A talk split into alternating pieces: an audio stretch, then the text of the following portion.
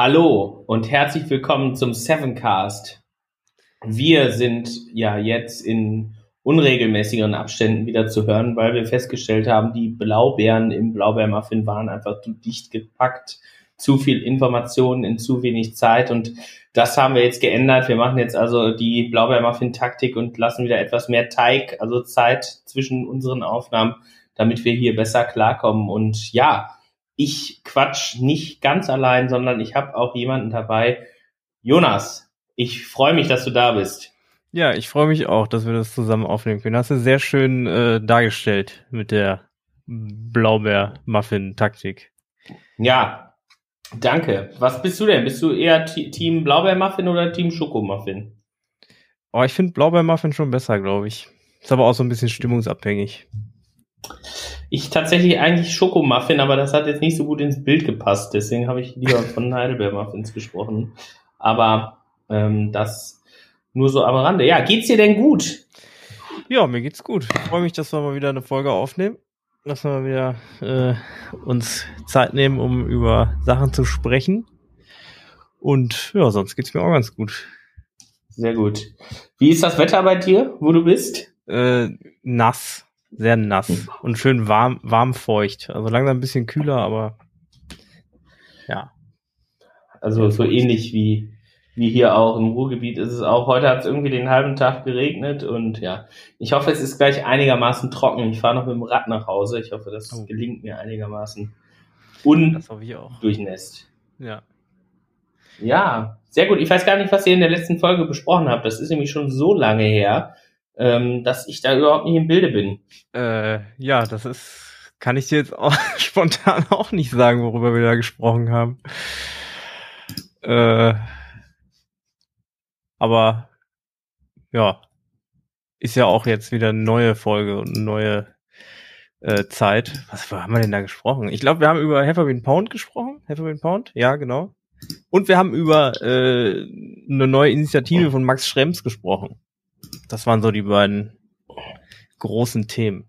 Okay, was ist denn? Ich habe jetzt nur irgendwie gelesen, dass, äh, dass jetzt irgendwie Max Schrems wohl raus ist aus dieser äh, aus dieser ganzen Debatte. Also es gibt ja jetzt irgendwie neue oder es sollen neue Standardvertragsklauseln kommen und das muss jetzt irgendwer anders klären. Irgendwie habe ich so mitgenommen. Also es wird wahrscheinlich kein Schrems 3 geben. Also so wie die Einschätzung ist. Aber da, das habe ich alles nur so am Rande gelesen, weil das ist in der Vorbesprechung nicht vorgekommen. Deswegen habe ich gedacht, okay, da muss ich auch nicht genau lesen. Äh, deswegen ist es jetzt gerade auch gefährliches Halbwissen. Ja, ja, aber es ging gar nicht um, um diese Urteile und so, sondern es ging um seine, äh, seine, seine Initiative NOYD, None of Your Business, ähm, die sich dafür einsetzt, dass Cookie-Banner nicht mehr so schwierig sind. Also ist ja so, also wir haben darüber gesprochen, Jan und ich, dass es, äh, wenn du auf eine Webseite gehst, oft die, der einfachste Weg ist, einfach Ja zu sagen zu Cookie-Bannern, also zu allen möglichen äh, Tracking-Technologien und Cookies. Und mhm. dagegen haben sie im Prinzip äh, wollen sie jetzt sich wehren und dafür sorgen, dass äh, das sozusagen eher, dass es eher eine Entscheidung ist, eine freie und nicht eine Entscheidung, die man aus Bequemlichkeit trifft. Ja, ich habe so ein Tool, Ninja Cookie, das hat mal ganz gut funktioniert. Das hat einfach automatisch alles disabled, was zu disablen ging bei so Cookie-Bannern. Leider funktioniert das Tool nicht mehr so richtig gut und ich habe keine Zeit, das zu selber zu regeln. Deswegen habe ich es jetzt deaktiviert. Aber das, äh, das ist auf jeden Fall sinnvoll. Aber es ist natürlich löst natürlich das Problem, dass nämlich das Cookie-Banner einfach nervig sind und man halt ja wirklich im Zweifel auf Auswahl bestätigen klickt. Was auch immer man dafür eine Auswahl bestätigt. Ja. Oder alle bestätigen. Ist ja auch Dark Pattern. Ja, ich bin gespannt. Du, aber es ist ja Superwahl, ja. Wen willst du denn? das ist aber eine sehr persönliche Frage. Das ja, äh, ich weiß nicht. Wie schätze, also genau, worüber, was könnten wir denn etwas offener sprechen? Also erstmal muss man ja sagen, aus Sicherheitssicht, also die, die Kanzlerkandidatur der Grünen absolute Katastrophe bislang, weil also in einem Sicherheitsscreening das ist ja das Erste, was man macht, den Lebenslauf mal auseinandernehmen und gucken, gibt es irgendwie Plagiatsvorwürfe gegen irgendwelche Veröffentlichungen. Ja, ja, das finde ich, also das ist, überrascht mich auch immer wieder, dass das so, ähm, es ist natürlich auch so ein bisschen dieses, äh, da wird dann gezielt gegen jemanden, also aber ich muss ja, also ich muss ja damit rechnen, wenn ich jemanden aufstelle, der vielleicht ein bisschen oder überhaupt, wenn ich jemanden aufstelle, dass der oder diejenige äh, irgendwie gescreent wird. Das finde ich irgendwie, ja, fand ich auch sehr überraschend. Äh, ja, ich. Ja, dass das dann so, huch, wie ist das denn passiert? Also so, weiß ich nicht. Ich weiß ja auch nicht, wer da jetzt äh, gepatzt hat, aber äh, ja. Also ich frage mich auch, warum man bei seinem Lebenslauf lügt. Also das fliegt ja eigentlich immer auf. Ja, vor allem, wenn, wenn du in, in, die Öffentlichkeit gehst. Ne? Also wenn du jetzt irgendwo dich bei einem äh, Restaurant in der, um die Ecke als Kellner bewirbst oder als Gastrokraft, dann wird es wahrscheinlich nie auffallen. Aber wenn du halt Bundeskanzler oder Bundeskanzlerin werden willst, ist das halt nochmal eine ganz andere Sache. Ich frage mich, wie das wird in, in 10, 20 Jahren, wenn so die, ich sag jetzt mal, die ältere Generation jetzt ja so langsam äh, aufhört in der Politik ähm, oder aufhören muss und dann halt jüngere Leute nachkommen und es gibt ja immer Kompromat. Also es gibt ja eigentlich immer kompromittierendes Material. Wenn ich irgendwie bei WhatsApp oder irgendwie Kontakt hatte mit anderen Menschen, äh, dann wird es das ja immer mehr geben. Also man wird ja gar nicht mehr drum rumkommen, irgendwie so eine Schlammschlacht irgendwie auszufechten, oder? Wie siehst du das? Also das ist jetzt eine These. Ja, das kann, das kann, kann schon sein. Also was halt auf jeden Fall äh, so ist, ist, dass ja alles immer mehr ähm, aufgenommen wird. Also es wird ja im Prinzip alles aufgenommen. Oder man kann alles aufnehmen und es wird sehr viel aufgenommen. Also irgendwie ist alles äh, protokolliert, was man so kommuniziert, was man macht. Ähm, also ja, und wenn ich was Dummes oder was Ungeschicktes bei Twitter äh, zum Beispiel von mir gebe, dann ist das, kann ich das nicht einfach so zurücknehmen. Also dann ist das da und dann ist das, äh, also ich glaube, man muss vor allem damit ändern, mit sowas umzugehen. Also ich glaube, das Ding ist halt einfach auch, dass es ja innerhalb von einem, also von einem zeitlichen Kontext, der jetzt ist, vielleicht okay ist, irgendeine Meinung zu haben, aber wenn sich dann Dinge ändern, dann sind die eben nicht okay. Also wenn ich irgendwie 2008 irgendwo geschrieben habe, ich bin ein Riesenfan von Ken FM, dann war das zu dem Zeitpunkt vielleicht okay, weil der da ja irgendwie bei, bei Fritz war. Also du merkst, ich habe diese Cui Bono, äh, diesen Cui Bono Podcast gehört. Ähm, wenn ich aber jetzt 2000, also und wenn das jetzt ausgebuddelt wird und das wird aus dem Kontext gerissen, heute dargestellt, ist es natürlich problematisch. Also das, ähm, das ist natürlich was, wo wir uns immer weiter, dem wir uns immer weiter stellen. Aber jetzt hatte ich ja eigentlich gefragt, wen du gewählt hast, hast du nicht beantwortet. Ähm, das ähm, ist auch völlig in Ordnung, aber auch in der Politik kommt an, Informationssicherheit und IT-Sicherheit ist wichtig, auch im Wahljahr. Und das hat auch das BSI erkannt und hat eine Handreichung erstellt. Eine Handreichung für Kandidierende bei Bundes- und Landeswahlen. Ja, habe ich auch gesehen. Da ist ein dringender Appell drin. Also das ist wirklich, also wenn ich das lese, das ist schon eine sehr appellierende Art, die das BSI sonst nicht an den Tag legt. Also hier steht, wir bitten Sie, machen Sie Informationssicherheit zu Ihrer Priorität. Ausrufezeichen. Das ist ein also es scheint wirklich angekommen zu sein, dass ähm, ja Politikerinnen mehr Informationen brauchen und mehr Aufklärung im Bereich Informationssicherheit. Ja, auf jeden Fall. Wir hatten ja jetzt auch äh, vor ein paar Monaten den Fall, dass äh, bei Facebook Telefonnummern geleakt sind, wo ja auch äh, Telefonnummern von Politikern dabei waren, die ihr Moritz und du gefunden habt ähm, von Bundestagsmitgliedern auch unter anderem. Und äh, solche Sachen sind natürlich nicht schön. Also äh, und auch um sowas geht's ja auch im, im, im äh, also diese Nummern kommen von Facebook, das heißt, diejenigen haben ihre private Handynummer irgendwie bei Facebook angegeben oder irgendwie die Facebook hatte die auf jeden Fall. Das heißt, die haben halt diesen waren nicht unbedingt datensparsam. Was auch ein Teil dieser, dieser Handreichung ist, ist auch eine Empfehlung Datensparsamkeit. Du musstest dich ja, das, da muss man jetzt allerdings auch verteidigen. Du, es gab ja eine Zeit, da hat Facebook ganz, ganz aggressiv nach der Handynummer gefragt, ne? Also ja, da, du konntest dich als normaler Nutzer, der nicht, also der relativ unbedacht ist im Internet, vielleicht so besser formuliert, ähm, konntest du dich davor ja kaum drücken. Du musstest ja irgendwann den überspringen oder ich möchte nicht Button regelrecht wirklich suchen. Und du bist ja, du bist ja ganz schwer nur drum gekommen. Was ich bedenklich finde, ist, Politikerinnen betreiben ja ein öffentliches Amt. Das heißt, es gibt ja auch öffentliche Reden und öffentliche Sprachaufnahmen von denen, so wie von uns auch. Und die, da habe ich gestern drüber gesprochen bei irgendeinem, so äh, bei einem Experten-Roundtable von der, ähm, und da ging es da ging's eben darum, was bedeutet denn jetzt Deepfakes ähm, im Rahmen der Informationssicherheit und mit solchen Leaks wie bei Facebook, wo Politikerinnen Daten drin sind und Handynummern und ich habe öffentliche Reden, kann ich natürlich auch Wählerinnen anrufen mit der Stimme von, ich sage jetzt einfach mal eine sehr prägnante, wer jetzt, weiß ich nicht, wer hat denn eine sehr prägnante Stimme jetzt? Fällt mir keiner ein. Mit, äh, mit hier Markus Söders Stimme und dann sage ich einfach, ja, äh, hier, die CSU, ich würde die nicht wählen oder irgendwie sowas, wahrscheinlich etwas subtiler. Aber es ist natürlich, also es, das wird uns noch beschäftigen, denke ich.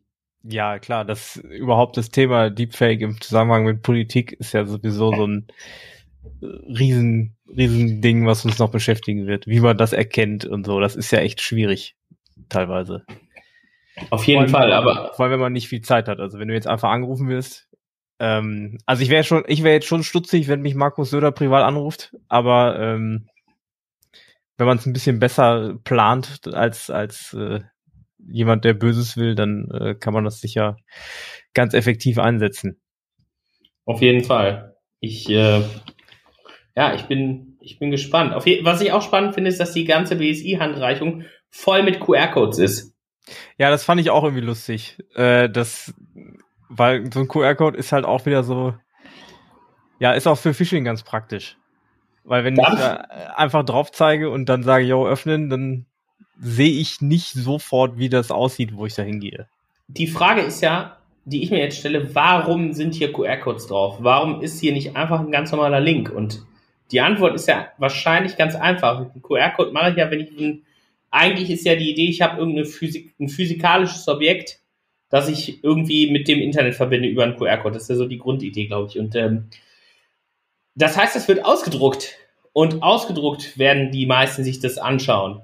Ja, und wenn ich das jetzt also schaffe, hier den QR-Code zu manipulieren, dann ist das Tür und Tor. Ich meine, aber man findet immer Angriffsvektoren für, für alles Mögliche. Also ja. erstmal, genau, die Renaissance des QR-Codes, die haben wir ja in, in, in Zeiten von Corona, in Anführungsstrichen, haben wir ja live miterlebt.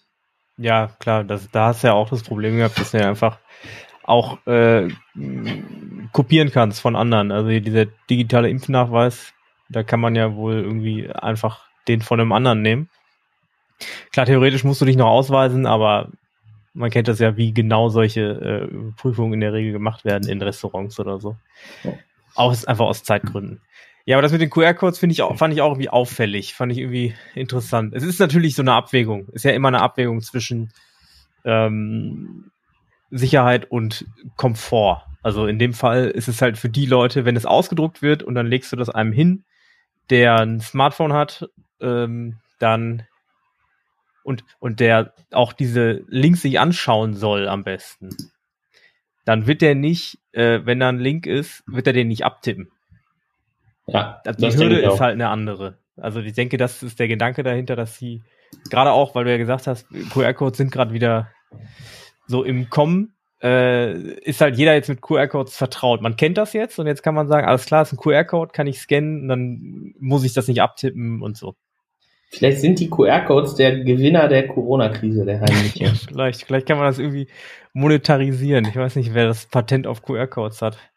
Ich weiß ich auch nicht. Ich glaube niemand, aber keine Ahnung. Aber es ist auf jeden Fall interessant. Also auch Politikerinnen sind ja jetzt auch deutlich sensibilisierter. Also ich habe ja irgendwie Anfang Juni noch selber auf der Landtagspräsidentinnen und Landtagspräsidentenkonferenz gesprochen, ähm, wo, wo das ja auch ein Thema war. Und das ist natürlich, ähm, ja, ist, ist, ist ein Thema, was jetzt langsam auch in den Köpfen ankommt. Ich glaube nicht zuletzt auch wegen der, der ganzen Manipulationen in den USA. Ähm, mhm wo, das, wo das Thema Fake News ja nochmal viel größer ist und Desinformation. Ähm, und ja, wobei wir ja wahrscheinlich auch in so einem komischen Paradox leben, dass man die Falschinformationen gar nicht so mitbekommt, die es so an den äh, so schaffen. Oder vielleicht sind wir auch auf den falschen äh, Medien unterwegs, keine Ahnung. Aber das ist ja schon was, was, was spannend bleibt, so wie geht man zukünftig mit Desinformation um und wie, wie reagiert man darauf? Ja? ja, und auch welchen Einfluss hat das? Also das, man kann ja, also man ist ja sehr schwer aus der eigenen Perspektive sozusagen äh, festzustellen, wie einflussreich ist zum Beispiel so, ein, so eine Verschwörungsideologie. Ich höre Leute, die sagen zum Beispiel, also wenn ich jetzt hier in meinem um Umkreis bin, dann denke ich, okay, irgendwelche, ähm, ja, jetzt ein bisschen überzogen vielleicht, aber so Theorien oder Ideologien oder wie auch immer, äh, dass in den Corona-Impfstoff äh, irgendwelche Mikrochips sind, das ist in meinem Umfeld relativ wenig vertreten, die, oder gar nicht vertreten, diese Ansicht. Aber in anderen sieht es vielleicht anders aus. Deswegen finde ich es spannend, äh, was da dann an solchen Falschinformationen wirklich, äh, sagen wir, die große, in der großen Masse, äh, was da, was da wirklich einen Eindruck hinterlässt. Das Gefährliche ist ja, dass diese, dass das ja ein langsames Wachsen ist. Also du, du hm. sagst irgendwie, ich weiß nicht, der, äh, ich glaube, ich habe gehört, äh, der, der, der, der, der Wissenschaftspark in Gelsenkirchen, der ist aus Watte zusammengebaut. Das hörst du einmal, zweimal, dreimal, viermal. Und irgendwann glaubst du, okay, es gibt ja keinen Beweis dafür, dass es nicht so ist. Das sieht zwar von außen so aus, aber bis ich ihn wirklich angefasst habe, kann ich es nicht bewerten. Und wenn das jetzt natürlich irgendwie so eine so was Abstraktes ist, dann, dann gibt, wird es ja außer mathematisch oder äh, irgendwie auf eine abstrakte Form auch dann bewiesen. Und das ist ja irgendwie, glaube ich, das, das große Problem bei solchen Verschwörungstheorien. Das, das, das ist halt so, so stetig kratzend ist, bis es dann irgendwann durch ist wenn man halt das nicht als, als absoluten Quatsch abtun kann, ja. Aber lass uns mal den Bereich verlassen und ja. ähm, vielleicht mal wieder in etwas äh, andere Gefilde gehen. Ich glaube, haben wir auch schon oft drüber gesprochen im Podcast, nämlich VPN, Virtual mhm. Private Networks. Ähm, hatte ich jetzt gar nicht, also ich saß in irgendeinem äh, Beirat für die Stiftung Warentest für so einen VPN-Test. Da waren natürlich nur seriöse Anbieter. Den Test gibt's auch mittlerweile kann man sich den anschauen und ähm, da gibt's aber natürlich auch schwarze Schafe, weil es ist ja gerade im, in der Kriminal im kriminellen Raum ein Wunsch, sich möglichst anonym im Internet zu bewegen. Und da ist jetzt was passiert, oder? Genau, da wurde jetzt ein ähm, VPN-Anbieter namens Double VPN äh, hochgenommen, sozusagen der gezielt wohl sich an kriminelle äh, Hacker gerichtet hat. Ähm, für zum Beispiel Ransomware-Kampagnen wurde der wohl genutzt. Und ähm, das Blöde ist jetzt für die Nutzer von diesem VPN, dass äh, jetzt Entwickler von, äh, Entwickler, äh, Ermittler von, von unter anderem Europol Zugriff auf Daten haben von den Nutzern. Und das ist natürlich der Albtraum, wenn du, ähm, hm, wenn du ein äh, VPN nutzt, um anonym zu sein, dass die Daten irgendwie gespeichert werden. Auf jeden Fall. Das ist, äh, das ist super riskant. Also das ist natürlich, das ist ja auch was, was wir ja immer wieder sagen in, in unseren Vorträgen, nämlich dass du, kann, du kannst halt nicht erwarten, dass dich jemand für 22 Euro oder Dollar ähm, schützt auch vor, vor, vor, vor so, solchen Zugriffen. Ich glaube, das Problem war ja, dass Double VPN auf diverse, ähm, diverse hier, ähm, das sind keine Auslieferungsgesuche, aber so Datenanfragen nicht reagiert hat oder nichts getan hat und daraufhin halt dann Europol in einer koordinierten Organisation mit, ich glaube, BKA, äh, den Niederländern auf jeden Fall das, das Ganze dann quasi offline genommen hat und eben jetzt auch Zugang zu den, zu den ganzen Verbindungsdaten hat, ja. Ja. Also ist unklar, was sie da wirklich gespeichert haben und was nicht, aber äh, wird man dann noch sehen. Aber es ist natürlich ja ungeschickt, äh, einfach gar nicht drauf zu reagieren auf solche Sachen. Ne? Merkt man halt jetzt. Viele, viele VPN-Anbieter äh, äh sitzen ja deswegen auch irgendwo in Panama oder so äh, hm. um so solchen Sachen zu entgehen. Wo saß denn, wo saß denn Double VPN? Weiß man das? Hm, ich weiß es nicht.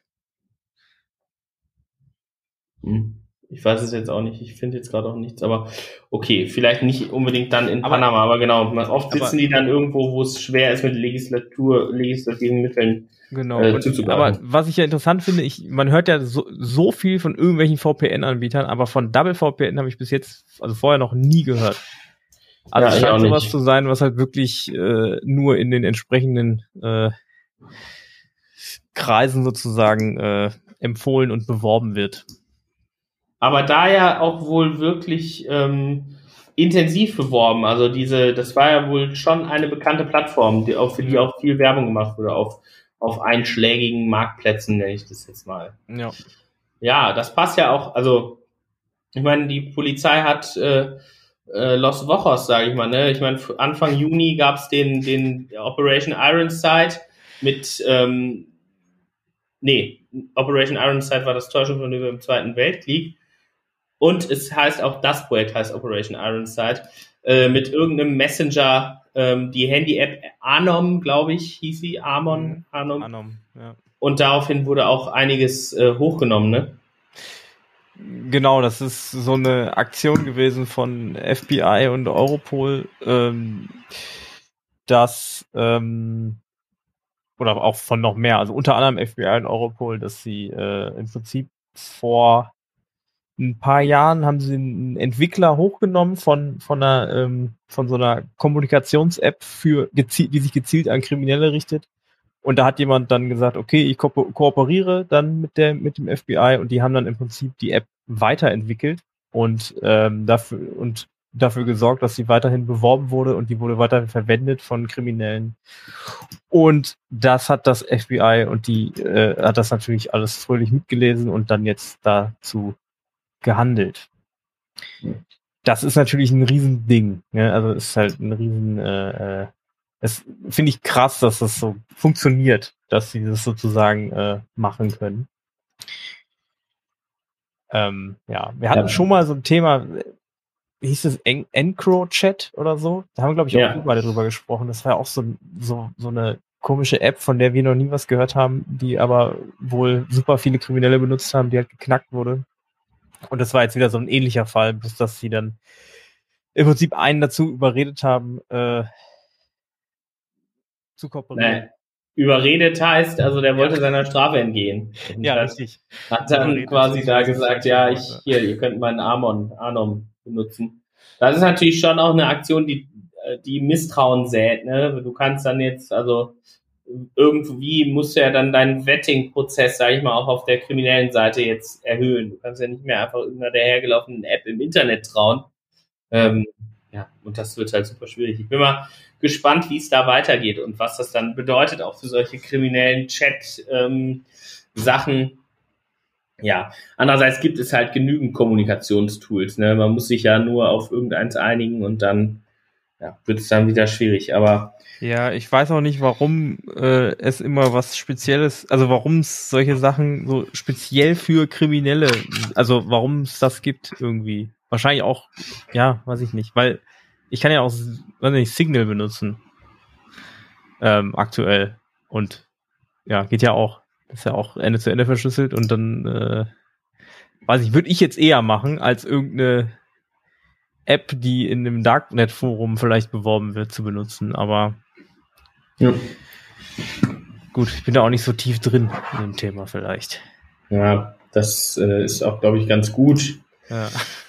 Ich meine, es geht ja am Ende auch hier um, also auch da geht's ja dann, da geht's ja dann nicht nur um die gefühlte Sicherheit, sondern geht's ja dann tatsächlich um harte Sicherheitsfakten, wenn du wirklich die Anforderungen hast, okay, ich möchte nicht, dass irgendwie Law Enforcement mitliest und ähm, ja, um die gefühlte Sicherheit geht's aber bei WebAuthn, WebAuthn, ich weiß nicht, wie man es ausspricht, ähm, da gab's eine Studie, was User über diesen Login denken, oder? Genau, von der ähm, RUP und die haben mit anderen auch zusammengearbeitet. Das kriege ich gerade nicht zusammen, aber ähm, ach, die University of Chicago, genau. Ähm, die haben eine Studie gemacht dazu, ähm, wie Nutzer solche Verfahren wie, also in dem Fall ging es um Web Außen, Web Out N, ähm, was halt ein, ein Standard ist oder ein Verfahren ist, um sich zu authentifizieren mit ähm, Biometrie, biometrischen Daten und oder einer PIN. Ähm, das bietet zum Beispiel Microsoft, da funktioniert es bei, also Microsoft kann man das benutzen, beim amerikanischen eBay kann man das benutzen. Ähm, und das, was die, was interessant, was ich interessant fand an der Studie, ist, dass die äh, Nutzer sich unsicher waren und sich nicht wirklich sicher gefühlt haben mit dem, weil sie dann den Eindruck hatten, dass ihr Fingerabdruck zum Beispiel oder ihre Face ID, ähm, dass im Prinzip diese Daten übertragen werden dann an eBay oder Microsoft, wo sie sich einloggen. Ähm, und so ist es ja nicht, sondern äh, die App selber verifiziert, dass du das bist und dann ähm, wird das mit einem kryptografischen Schlüssel entsperrt und ähm, nicht mit dem Fingerabdruck selbst. Und das hat so ein bisschen für Verwirrung gesorgt, haben sie festgestellt, und dass man da irgendwie besser kommunizieren muss. Und das ist ja auch sowas, was, womit wir viel zu tun haben, immer eigentlich, dass man irgendwie, äh, dass die Kommunikation oder dass die, dass es irgendwie klarer sein muss, wie Sachen funktionieren, damit man die Akzeptanz von neuen, sichereren, äh, auch Passwortalternativen ähm, erhöhen kann. Auf jeden Fall. Ich, äh, diese, diese Fehlkonzeptionen, die herrschen ja überall vor und gerade auch bei solchen neuen Verfahren ist es ja super spannend. Ich meine, hier steht ja auch drin, dass sie, dass bei der Sicherheit sind sie sich, sind sich die Teilnehmerinnen noch sehr uneins, bei der Einfachheit sind sie sich aber sehr, äh, sehr einig, dass sie das sehr einfach finden. Also ich, das ist ja auch, das ist ja eine spannende Erkenntnis. Also da, ähm, ja, werden wir sicherlich noch mehr von haben in den nächsten Jahren, oder? Ja, ist ja auch gut, dass es äh, immer wieder äh, irgendwie andere, weil wir haben ja auch schon fe oft festgestellt, dass das, dass, dass die Standard-Authentifizierungsmethode, die jetzt aktuell herrscht, ist das Passwort. Und das ist halt, hat viele Schwächen. Ähm, und deswegen ist es gut, dass es halt immer, äh, dass an Alternativen gearbeitet wird. Aber man muss halt irgendwie gucken, dass man die so kommuniziert, dass das, ähm, dass das auch so, ich sag mal, gesellschaftsfähig ist. Ja. Ähm, ja. Und das, äh, genau, darum geht's halt auch bei der Studie, dass das irgendwie besser kommuniziert werden muss. Es ist aber auch nicht so einfach, das zu kommunizieren. Das sehen wir auch immer. Es ist halt schwierig, irgendwie jemandem zu erklären, ohne bei äh, Adam und Eva anzufangen, äh, wie das funktioniert. Ich habe jetzt letztens im Internet irgendwie ein Bild gesehen, wo so, hier so, kennst du so Parkschild-Fails, wo irgendwie so 20 Schilder übereinander sind und im Endeffekt darfst du gar nichts mehr. Hm. So ist ja auch Security Advice oft, dass du halt einfach zehn Richtungen hast und die schließen sich alle gegenseitig aus oder heben sich gegenseitig auf und es ist halt einfach nicht durchschaubar, ne? Es ist halt überhaupt nicht nachvollziehbar für, für, ich sage jetzt mal normal, für Leute, die sich nicht den ganzen Tag mit IT-Sicherheit beschäftigen, was jetzt äh, aktuell Stand der Technik ist. Und ich meine, auch bei denen, die es eigentlich tun sollten, sich den ganzen Tag damit zu beschäftigen, die können natürlich auch nicht alles wissen. Also das ja. maßen wir uns ja auch nicht an. Ähm, aber ja, es gibt natürlich immer, man muss natürlich gucken, dass man das irgendwie alles in der Waage hält. Ne? Ja, klar, auf jeden Fall. Ja. Was ist noch passiert? Ich glaube, ansonsten außer WebAuthn, ich weiß gar nicht, wird das beim neuen Windows eigentlich auch funktionieren? Mm, ich denke, weil es ist ja, wird ja von Microsoft schon akzeptiert, also werden die sicher auch irgendwie Unterstützung einbauen dafür. Wurde jetzt angekündigt, ne? Oder, äh, oder ja, doch, wurde jetzt angekündigt. Oder wurde das schon länger angekündigt und ich habe es nur so spät mitbekommen, Windows 11? Nee, es ist jetzt, glaube ich, jetzt offiziell. Also die Gerüchte kochten, glaube ich, schon etwas länger, aber jetzt ist es offiziell und äh, ja, ich bin mal sehr gespannt. Also es ist ja fast so, als hätte da irgendjemand drauf geguckt und gesagt, okay, wie bekommt dieses System jetzt noch mehr Malware? ja, äh, ich habe, also ja, sowas ist ja immer, also so ein neuer Windows-Release ist ja immer spannend irgendwie. Ähm, da kann man immer äh, was Neues, äh, da, da, da passieren immer ganz neue, äh, äh, ganz interessante Sachen, finde ich. Vor allem merken dann, also ich habe letztens äh, mit jemandem gesprochen, ähm, und der hat gesagt, ja, ich benutze immer noch Windows 7. Und äh, das ist ja auch nicht ungewöhnlich. Und ja. äh, das finde ich auch immer spannend irgendwie, dass äh, immer noch Leute äh, äh das dann bald vorletzte Windows sozusagen benutzen. Ja. Ja, ich, ich bin sehr gespannt, wie, wie sich Windows 11 jetzt darauf auswirken wird. Und auch wie du sagst, also es gibt so viel, es gibt ja noch alte Windows-Versionen. Ich bin auch mal gespannt, was es bedeutet. Ich dachte eigentlich immer, Windows 10 wäre das letzte, auch was es so für die Embedded-Welt bedeutet, ähm, ob es da weitergeht. Aber ja, ich dachte auch immer, Windows 10 wäre eigentlich, ich meine, das wurde auch am Anfang, als Windows 10 rausgekommen ist oder davor so kommuniziert, dass das ist jetzt das Windows und das wird jetzt einfach weiterentwickelt. Ähm, aber es war wohl von Anfang an irgendwie äh, ein, ein, ähm, ein, ja, das Verfallsdatum sozusagen 2021. Das wusste ich aber auch nicht. Ja. Ja, das, äh, ich sag mal, ist, es wird all, es ist irgendwie sehr unklar, wie, wie es da weitergeht, auch gerade halt mit solchen Embedded-Systemen. Und, ähm, und wie es auch weitergeht mit, mit, mit Windows dann mit 11. Also jetzt kannst du ja auch Android-Apps darauf abspielen und äh, Linux kannst du ja auch, hast du irgendwie eine Shell und das, äh, das, da bin ich mal sehr gespannt, ob die sich da jetzt nicht mehr Probleme mit ins Haus holen, als äh, dass sie welche lösen. Ja, bei, bei Windows ist ja auch irgendwie schon oft so gewesen, dass es, dass das so ein bisschen unaufgeräumt ist, weil es halt ein Riesending ist und ähm, manchmal ist da halt irgendwie Source Code noch von Windows XP drin in so einem Windows 10 System, der auch dann irgendwie zu Problemen führt. Ähm, ja, ob das Sinn macht, dann da immer noch mal was draufzulegen. Weil ich würde jetzt mal davon ausgehen, dass sie nicht von Anfang an jetzt ganz neu äh, Windows 11 entwickelt haben. Sondern dass das irgendwie äh, auf Windows 10 basierend ist. Ja, ja. Ja, das, das würde ich auch sagen. Und vor allen Dingen, ob die da jetzt mal alle Lücken rausgepatcht haben. Also es gab ja immer noch auch in Windows 10 teilweise Lücken, die in XP vorkamen und in 7. Und ja, genau, das meine ich ja. Also das ist irgendwie so, das zieht sich so durch und das wird sich wahrscheinlich auch mit 11 so weiter, äh, wird auch so weitergehen. Auf jeden Fall. Ich bin, ich bin wirklich gespannt, wie es, wie es da, wie es, wie es da weitergeht und was das dann bedeutet. Ich glaube, man kann ja schon erste Testversionen runterladen, ne? Hm, ja? Ja, ich glaube schon. Also wenn du die richtige Hardware hast. Das bleibt ja auch spannend. Du musst ja spezielle Hardware jetzt haben, um Windows 11 zu starten überhaupt. Du brauchst irgendwie auf jeden Fall eine HD-Kamera, glaube ich, drin. Ich meine, das okay. sollte mit moderner Hardware sowieso eigentlich Standard sein. Du brauchst aber auch irgendwie so ein TPM 2.0, also ein Trusted Platform Module 2.0. Und das ist wohl eine Hürde für, für ein paar Hersteller. Ja, es ist ja auch vor allem, wenn ich jetzt hier meinen Tower zu Hause stehen habe, ich habe da keinen TPM-Chip drin. Ja. Glaube ich. Also ich bin relativ sicher, dass ich keinen habe. Und das ist natürlich äh, dann äh, ja blöd. Ich meine, ich werde das auch erstmal nicht äh, updaten wahrscheinlich, das Windows, was da drauf läuft. Aber ja. äh, irgendwann sollte man das ja schon machen.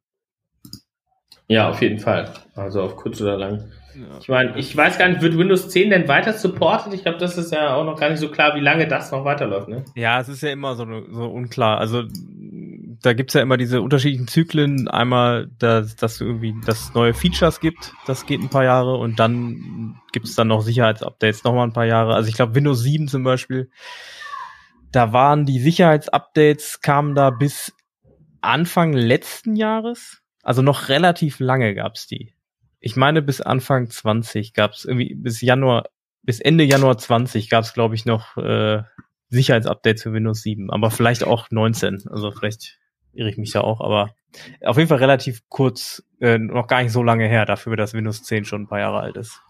Ja, ja. Es gibt auf jeden Fall auch ein Programm, mit dem du prüfen kannst, ob du Windows 11 äh, auf deinen Rechner bekommst oder mhm. nicht. Why not Win 11 oder sowas. Ja. Also, da kann man das mal ausprobieren.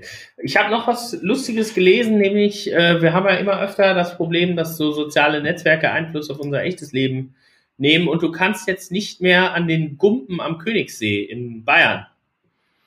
Ah, das habe ich auch vorhin so im, im, im Vorbeigehen gelesen. Also ja, das ich dran vorbeigegangen bin. Das letzte Mal war oder es gab ja auch schon oft äh, das oder was heißt oft das, der letzte Fall, der mir so bekannt war, war, dass Justin Bieber irgendein so Video in Island gedreht hat an irgendeinem Wasserfall und daraufhin da halt alle hin ähm, hingepilgert sind. Also und das ist im Beliebers.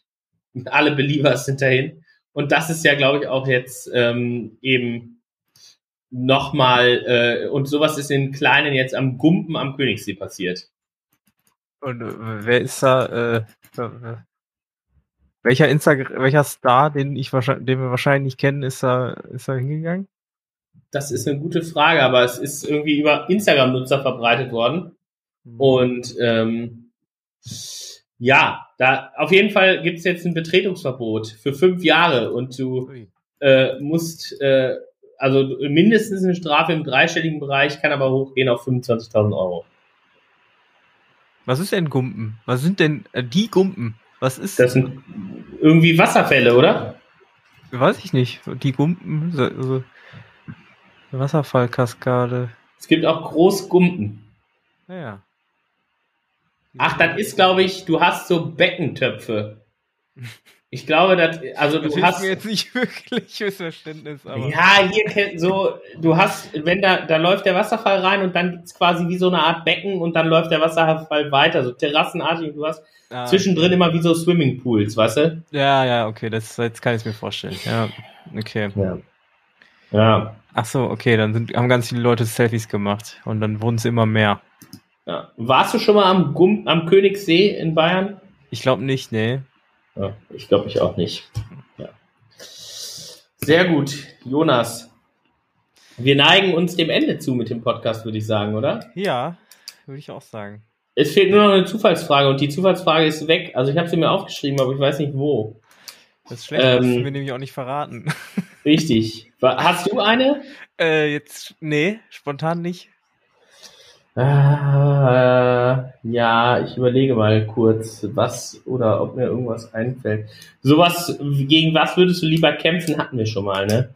Ja, ich glaube, wir hatten sowas wie einen Schwan, der so groß ist wie ein Pferd oder ein Pferd, was so groß ist wie ein Schwan oder irgendwie, nee, eine Ente oder weiß ich nicht. Ja, ich, ich erinnere hatten mich. wir Ich, schon mal.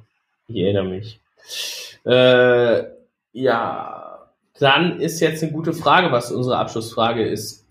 Hast du ähm, oder wenn du auch was du zum letzten Mal in deinem Leben ist, essen kannst, hatten wir auch schon mal, ne? Hm. Kann ich dir nicht sagen. Okay, was wäre deine Henkersmahlzeit? Also du wirst morgen, morgen, morgen, morgen früh ist es soweit, der Henker kommt und du darfst heute Abend noch einmal essen, was du willst. Was ist es? Äh, eine Lachmischun, nee. nee, ähm. Äh, Wildgulasch mit, mit Waldpilzen. Und Wildgulasch mit. Waldpilzen. Oder mit Kartoffeln, ja. Das würde ich. Klöße oder Kartoffel? Du kannst auch beides. Kartoffeln. Okay. Das ist eine gute Wahl. Was gibt's zu trinken? Äh, puh, das ist äh, schwierig. Ja, ein, ein Stauder. Sehr gut, das ist äh, eine gute Wahl. Ja, sehr gut. Sehr gut, ja, bei mir wär's, ähm, bei mir wär's eine Pizza. Ganz einfach eine Pizza und äh, dazu irgendwie vorher, ja, ich glaube, ich würde in die Vollen gehen und sagen, komm, vorher auch noch irgendwie Nudeln und ähm, dazu wahrscheinlich auch Bier. Also irgendwie Mhm. Stauder, vielleicht so zwei, drei. Und ähm, dann, dann würde ich morgen früh dem Henker ins Auge blicken und sagen, Dankeschön. Dankeschön. Und so wie ich dem Henker Dankeschön sage, sage ich auch dir Dankeschön für diesen Podcast. Es hat mir sehr viel Spaß gemacht, ähm, mal wieder aufzunehmen. Und wir melden uns jetzt monatlich, glaube ich. Ne? Haben Genau, haben wir wir, gesagt, so alle vier Wochen, ob wir uns dann genau an die vier Wochen halten, ob es mal fünf sind vielleicht, äh, möchte ich jetzt gar nicht mich so weit aus dem Fenster lehnen, aber monatlich auf jeden Fall, ja. Sehr gut. Ja, wir freuen uns. Und ähm, wie gesagt, wenn ihr hier mal zu Gast sein wollt, dann immer noch gerne. Wir machen gerne noch eine dritte Staffel Seven Cast Talks. Das war ja sehr, sehr auflockernd, sehr unterhaltsam. Und ähm, ja, ich danke dir für deine Zeit und euch für euer Zuhören. Und wir hören uns und sehen uns. Und ich sage schon mal Tschüss. Tschüss, schönes Wochenende und bis zum nächsten Mal.